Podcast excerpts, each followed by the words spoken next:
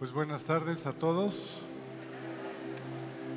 Estamos en, en el, hoy, hoy se celebra el Día de la Familia y pues todo este mes vamos a estar hablando de, de este tema. Y yo quiero, yo quiero hacer énfasis en todo lo que, lo que esto significa. El plan, el plan es que Dios estableció todo, todo lo estableció, el mundo entero lo estableció para que estuviera solamente Adán ahí, ¿sí o no? no me entendieron. Dios hizo todo el mundo y puso a Adán en la tierra y lo dejó ahí solo. Puso a Eva la familia. Después tuvieron hijos. Y todo está enfocado para eso. Y el mundo, el mundo, el mundo actual, la globalización, nos ha distraído en muchos quehaceres, muchos, muchos quehaceres. Y dejamos en la cola la familia. Y debemos de regresar a esto. Hay hay muchas necesidades, hay muchas cosas, al ratito vamos, vamos a estar hablando de eso. Yo les quiero leer, eh, les quiero leer la importancia que tenía la familia para el general MacArthur. ¿Saben quién era el general MacArthur? Fue el general encargado de todas las Fuerzas Armadas de los aliados para la invasión en la Segunda Guerra Mundial y, o sea, aunque había muchos aliados, él era el, general. Y quieren saber lo que este hombre, no, no, no hay un testimonio aquí de que, de que fuera cristiano o no, pero tenía una idea clara de lo que significa la familia. ¿Quién que lo lea? Bueno, dice, el general MacArthur condujo a los ejércitos aliados a la victoria de la Segunda Guerra Mundial. Sus éxitos en el campo de batalla lo hicieron uno de los hombres más admirados.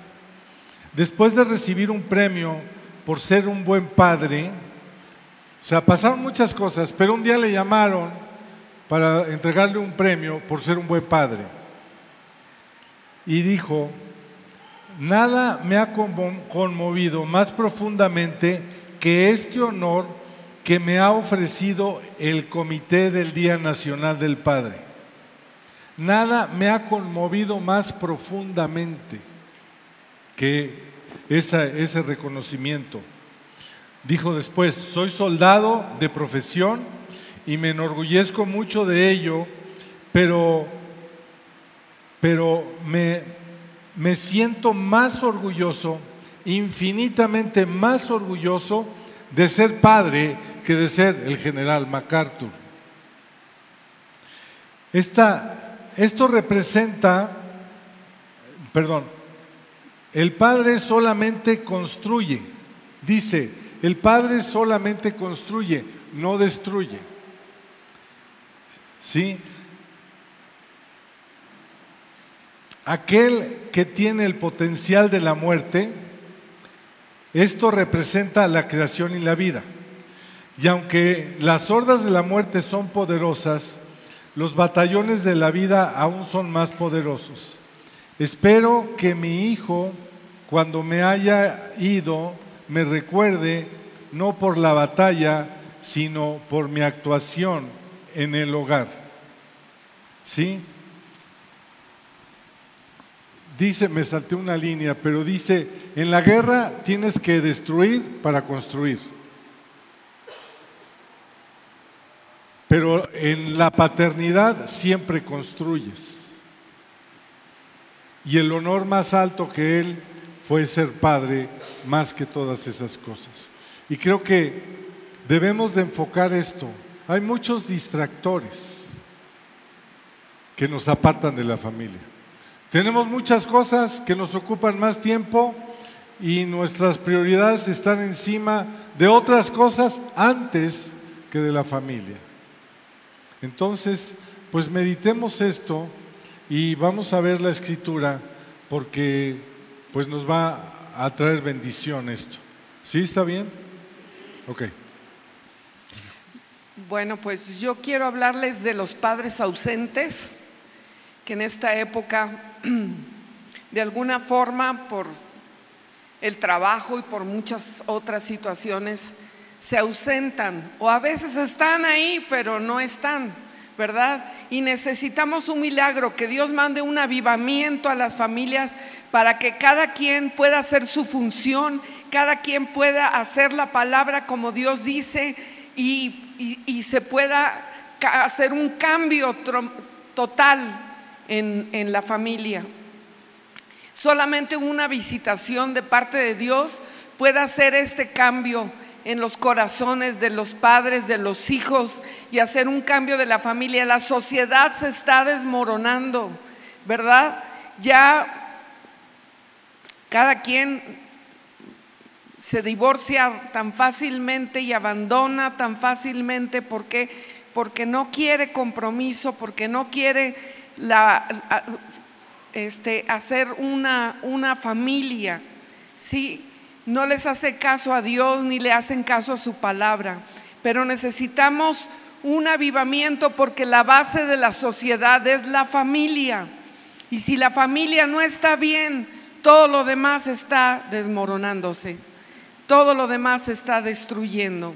Y Dios creó la familia y lo creó para bendecir al hombre, para bendecir a la mujer, no para atormentarlos. Si hacemos las cosas como Dios nos dice que las hagamos, las cosas van a estar bien y en orden.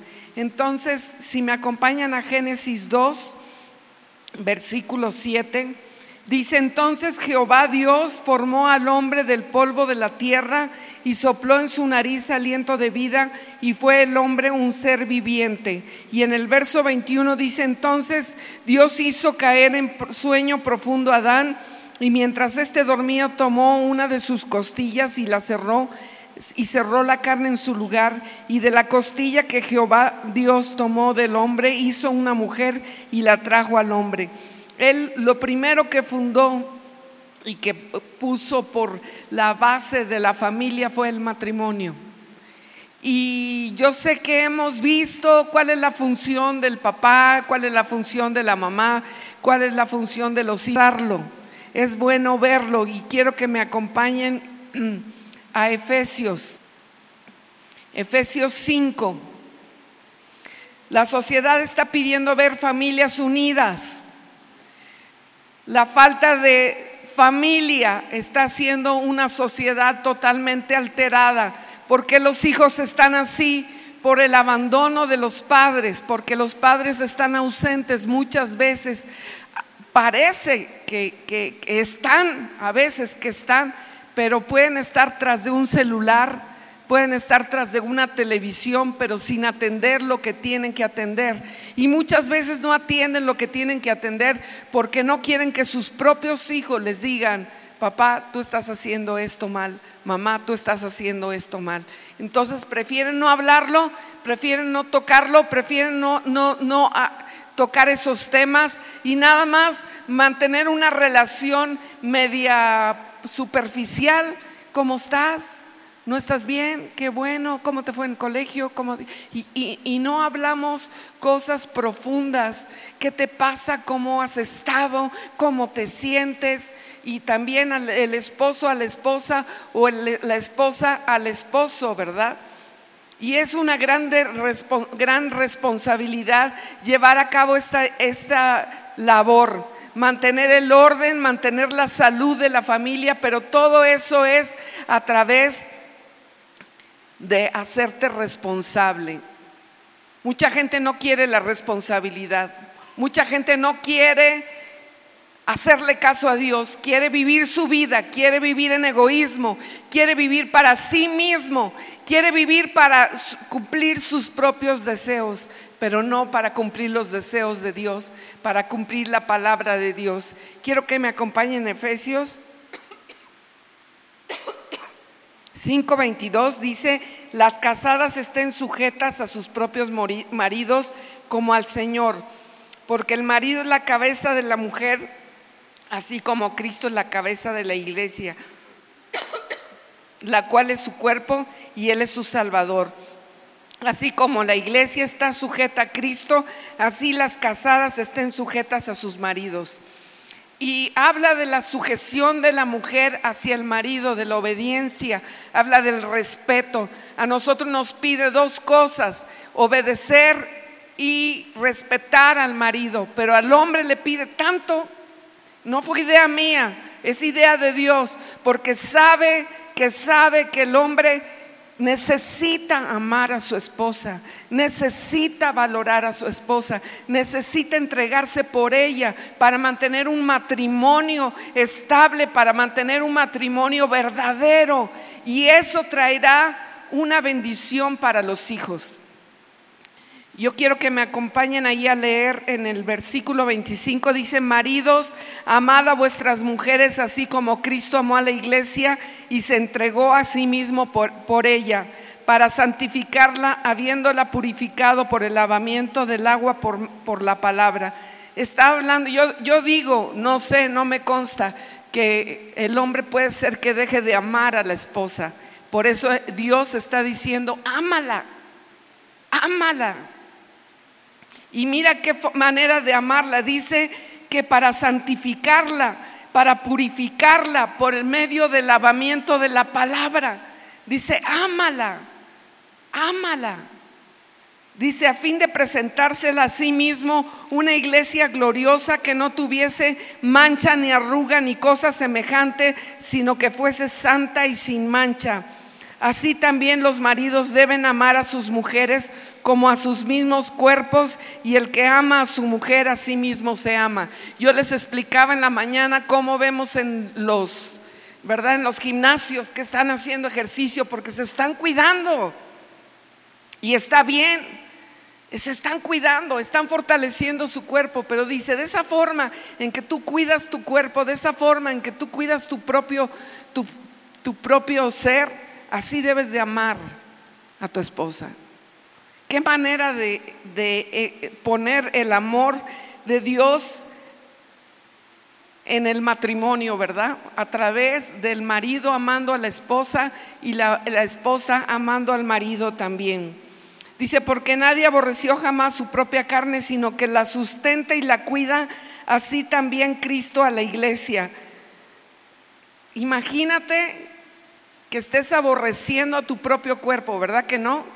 Cuando le duele algo, ¿qué haces? Buscar una solución y una respuesta para poder ayudarlo. Y, el mismo dolor o la misma enfermedad te hacen ir a buscar una respuesta.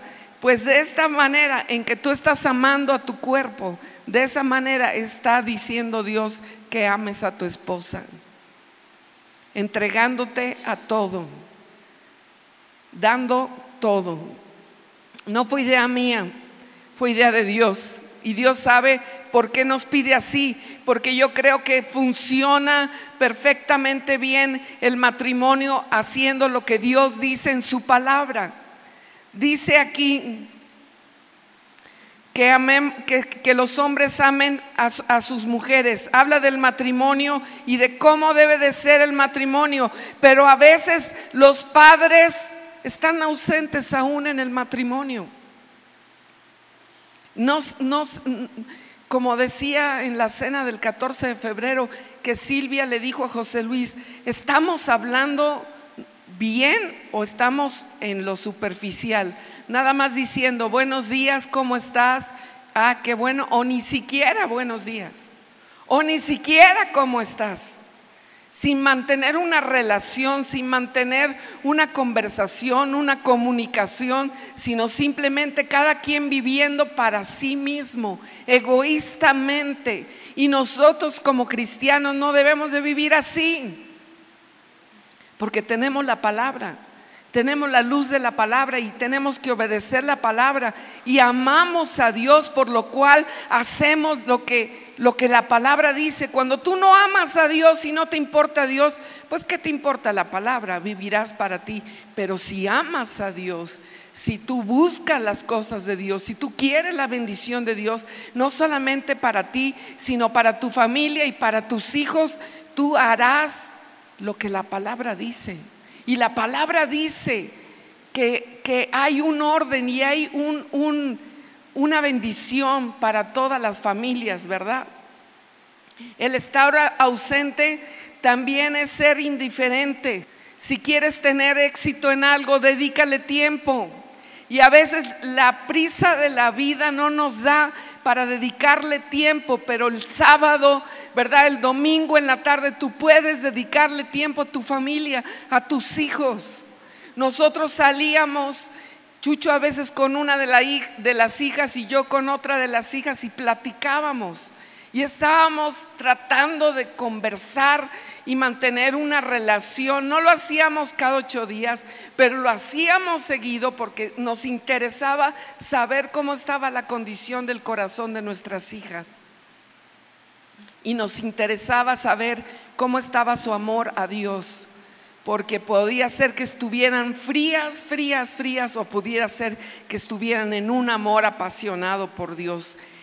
El estar ausente es rechazar también a los hijos, el rechazar también al esposo, el rechazar a la esposa, estar tras la televisión, ¿verdad? Tras el celular, a lo mejor la señora está ahí viendo todo, chateando con sus amigas y, y no hay una comunicación, cada uno está de cada lado viendo su celular y no hay una comunicación, no hay una convivencia, no hay una relación que se establezca cada día, sino cada quien está haciendo lo que bien le parece.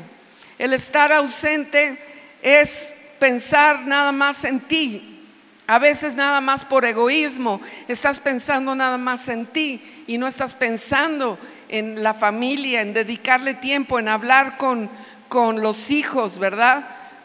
Otro problema es cómo le hablas a los hijos, cómo le hablas a tu esposa, hablas a tu esposo. Porque ese tipo de, plática, ese tipo de acción va a traer una respuesta. Y la respuesta puede ser buena, puede ser positiva o puede ser muy mala y muy negativa. Porque lo que sembramos, ¿qué, qué pasa? Eso cosechamos. Si sembramos odio, si sembramos enojos, si sembramos palabras altisonantes, eso vamos a cosechar, no vamos a cosechar otra cosa. Si sembramos cosas buenas, si sembramos amor, eso desencadenará una obra buena en el corazón de nuestros hijos y de nuestro esposo, de nuestra esposa.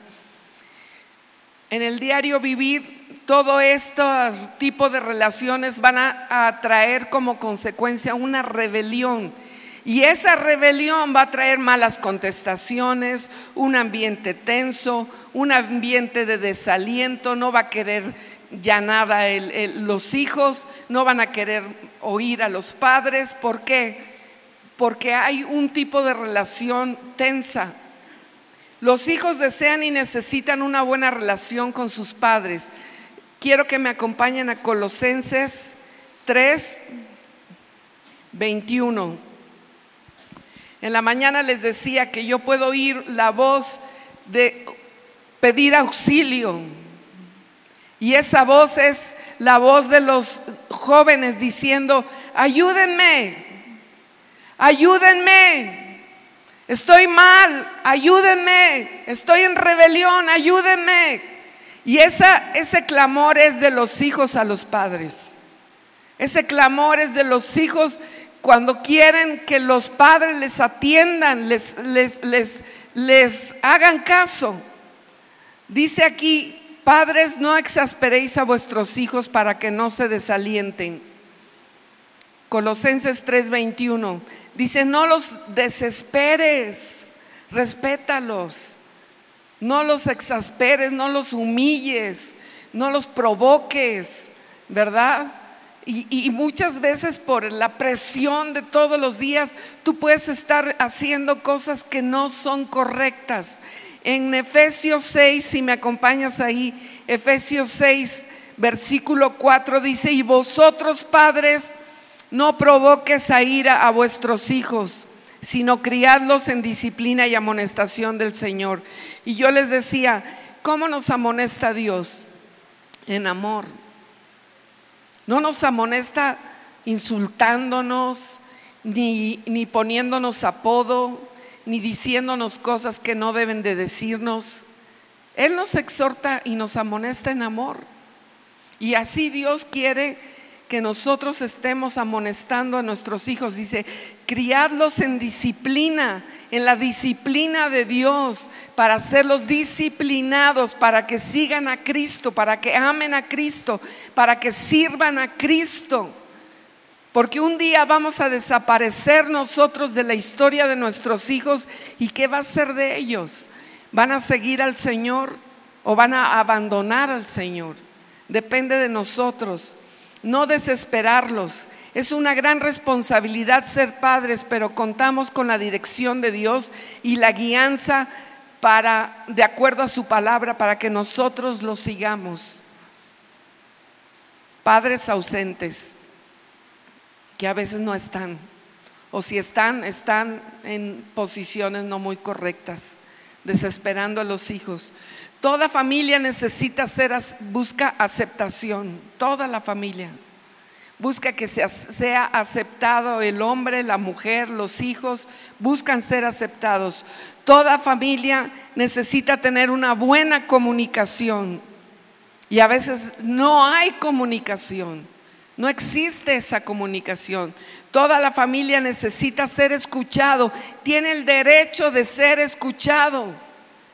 Y a veces no hay esa forma de oír a, los hijos, oír qué está pasando. Todas las familias necesitan ser amados. Todas las familias necesitan ser perdonados y toda la familia necesita dedicarles tiempo.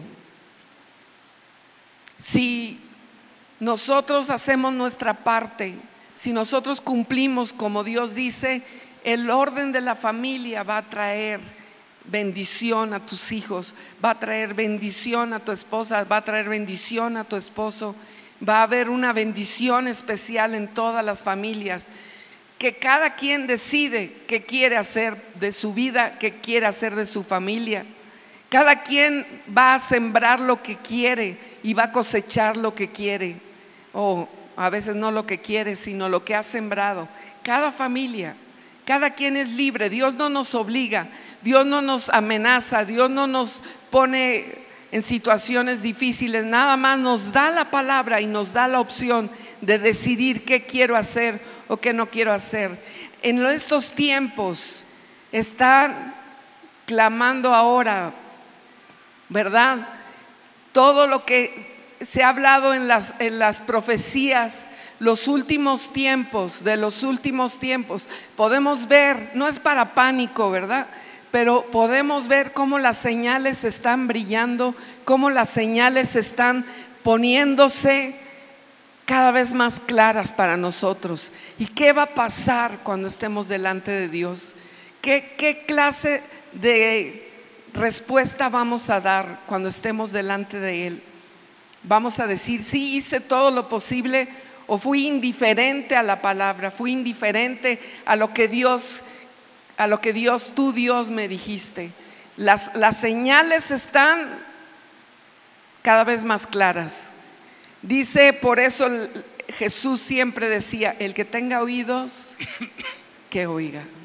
El que no tiene oídos, pues no va a oír, ¿verdad? Y va a seguir con su misma vida, en su misma rutina, con su mismo esquema pero es urgente por eso un avivamiento y una visitación del Espíritu Santo para que nosotros cambiemos nuestra forma de ser y nuestra forma de llevar a la familia, para que la sociedad cambie y la sociedad pueda ver ejemplos de familias que pueden ser transformados a través de la palabra. Somos la esperanza para el mundo, somos la esperanza para otros.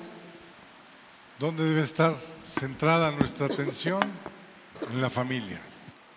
Hay, hay una problemática en este tiempo, como estábamos viendo, padres ausentes, eh, escasez de la palabra, ahorita me voy a meter con eso, hijos desconectados, hombres a la antigua con su forma de ser, ¿sí?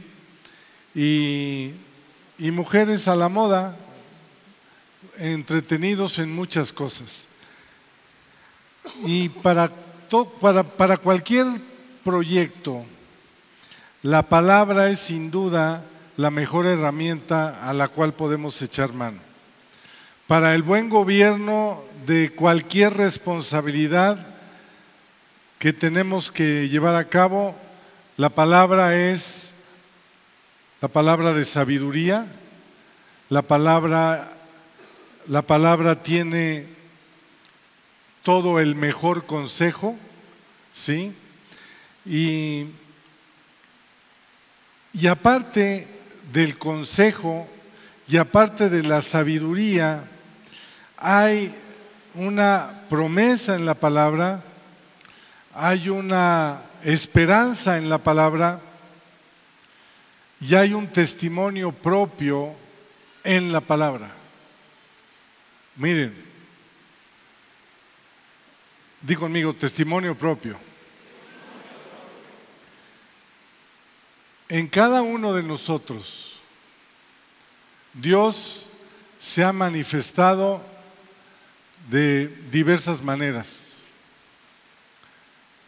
Dios te ha suplido, Dios te ha sanado, Dios ha estado contigo, te ha dado consolación, ha sido una respuesta específica en algo.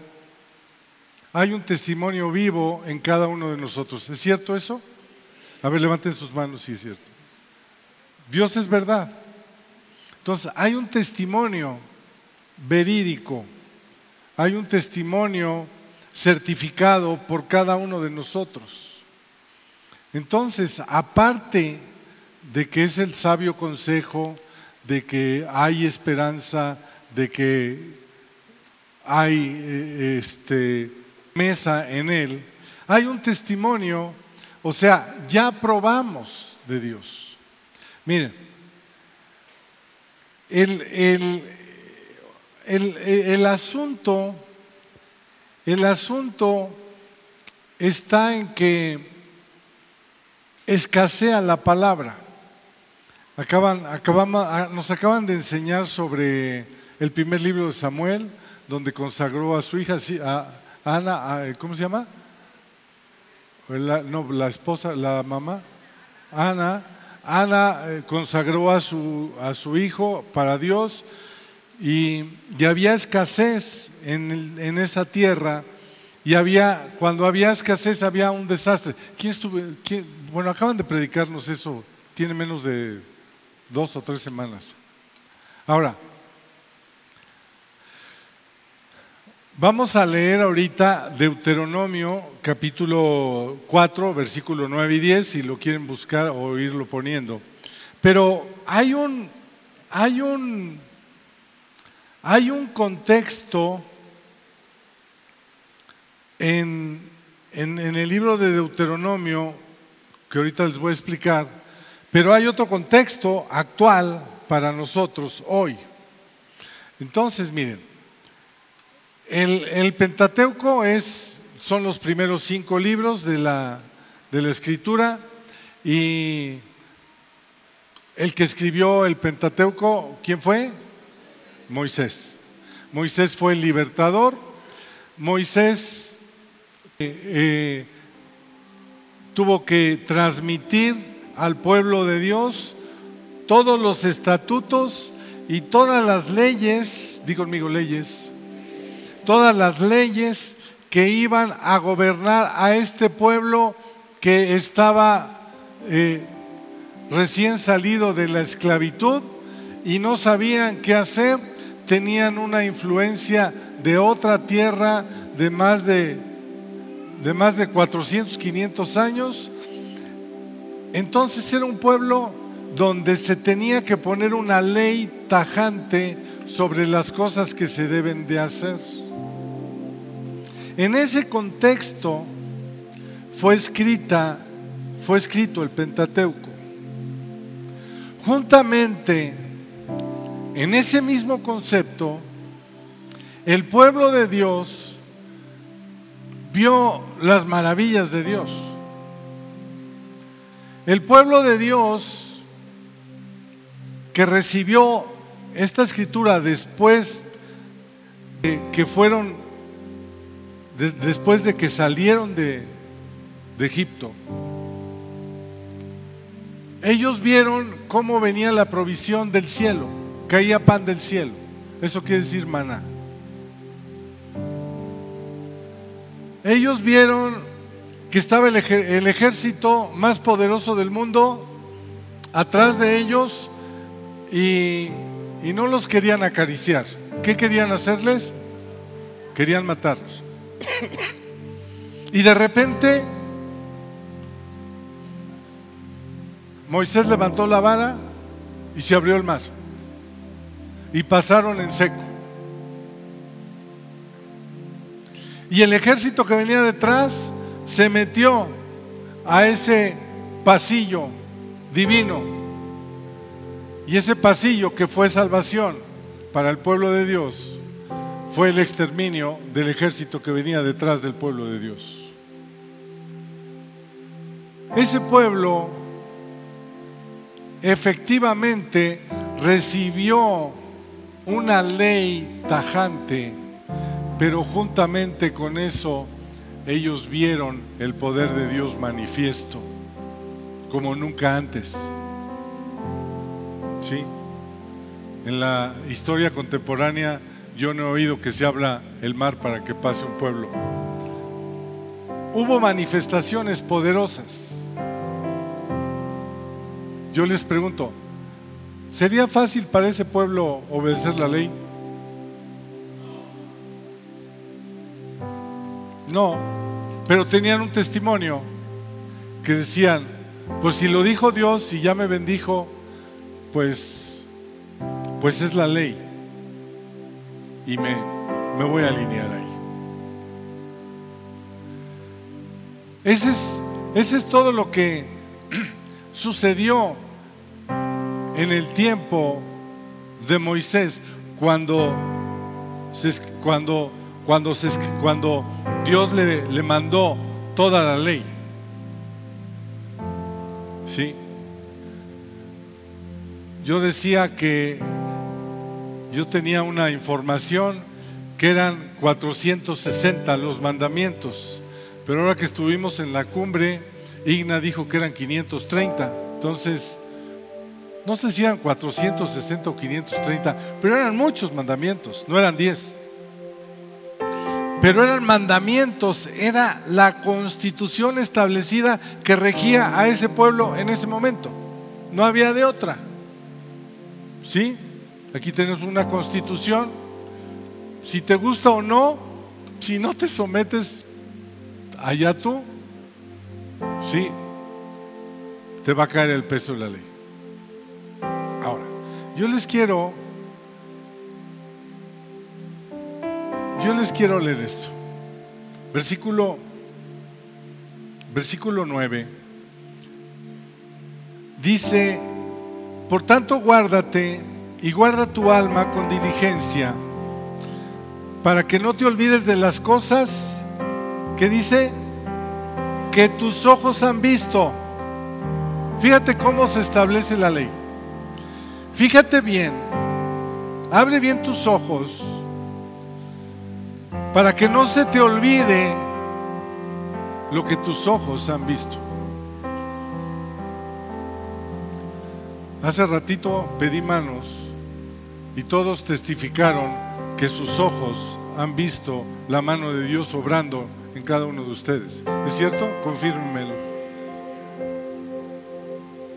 La ley no es solamente la ley. La ley es porque el Señor tu Dios se ha mostrado a tu vida y tus ojos han visto cosas. Eso es la ley. No es que hagas o no hagas una cosa, es que tú percibas el amor, la compasión, la provisión, el cuidado que Dios ha tenido siempre por ti. Dice, guarda tu alma con diligencia para que no te olvides de las cosas que tus, ojos, que tus ojos han visto, ni se aparten de tu corazón todos los días de tu vida. Que nunca se te olvide lo que Dios ha hecho por ti. Que no te dé amnesia. Porque a veces cuando ya llevamos mucho tiempo en el Señor, nos da amnesia. Se nos olvidan las maravillas que Dios ha hecho en nuestra vida. Dios ha hecho maravillas en mi vida. Y yo les puedo decir que por las maravillas que mis ojos han visto, que yo he vivido, yo estoy siguiendo al Señor. No por un mandamiento, sino me fue muy bien con Él.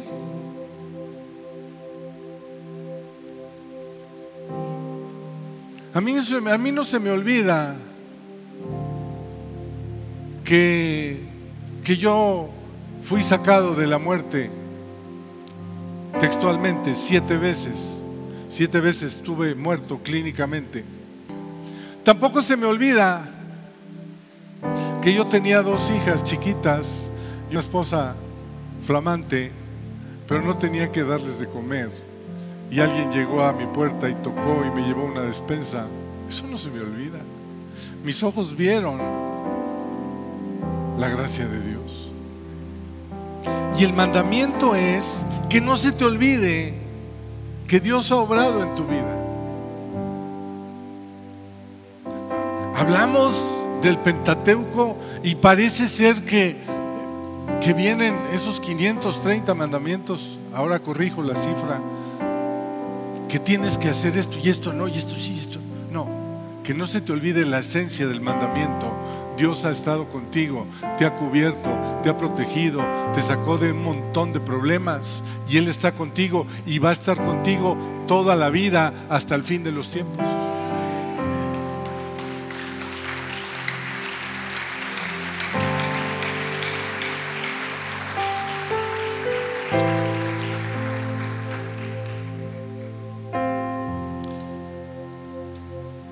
Dice que tus ojos han visto y que no se aparten de tu corazón todos los días de tu vida. Y después hay una coma. Y después dice, antes bien, y después hay otra coma. La coma es, párate y ve.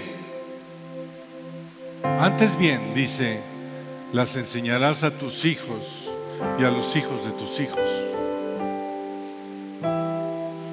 La ley, esta ley la ley del amor, la ley de la promesa, la ley del cuidado, es para ti y para que las enseñes a tus hijos. Es para ti y para que las enseñe yo a mis hijos. Las tienes que enseñar a tus hijos. Tenemos que hacer familia. Tenemos que dedicar tiempo a transmitir lo que nuestros ojos han visto.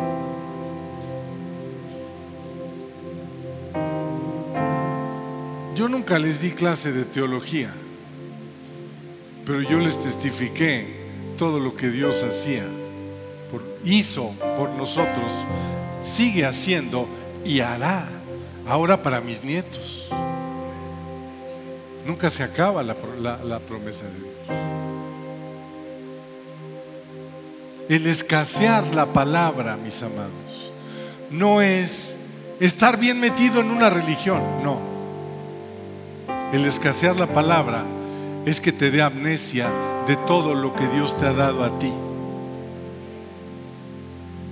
La Biblia es la palabra de Dios. Es el admirable consejo de Dios. es verdad, pero que no se te olvide lo que Dios ha hecho por ti. Para que atiendas este libro con una devoción y una fe de lo que ya experimentaste. La fe viene de la experiencia que tú has tenido, de lo que ha salido de aquí.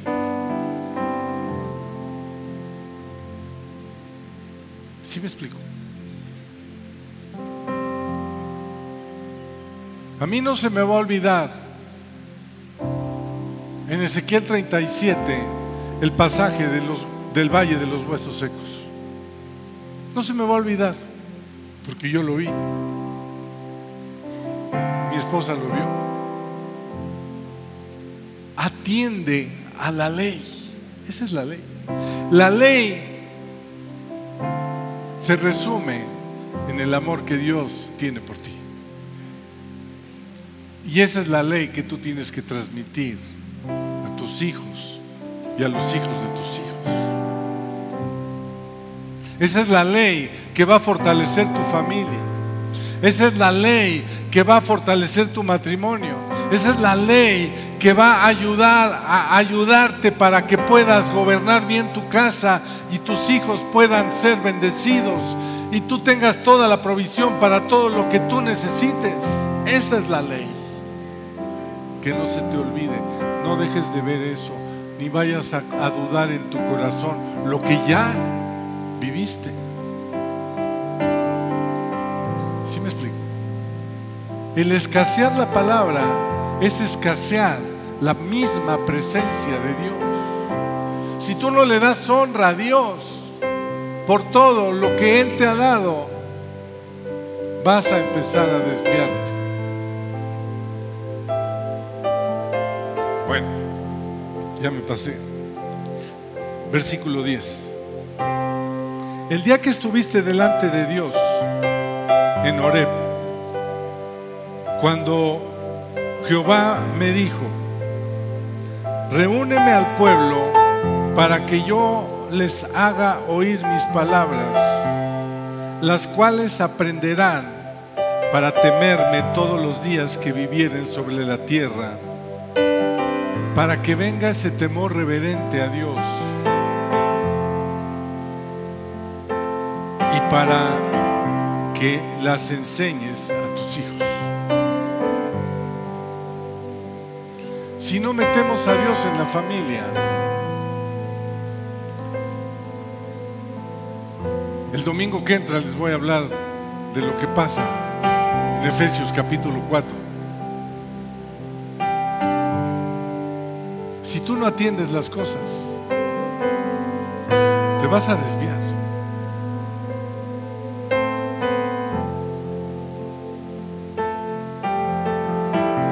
Que no se te olvide lo que Dios ha hecho en tu vida. Que no se te olvide. Pónganse en.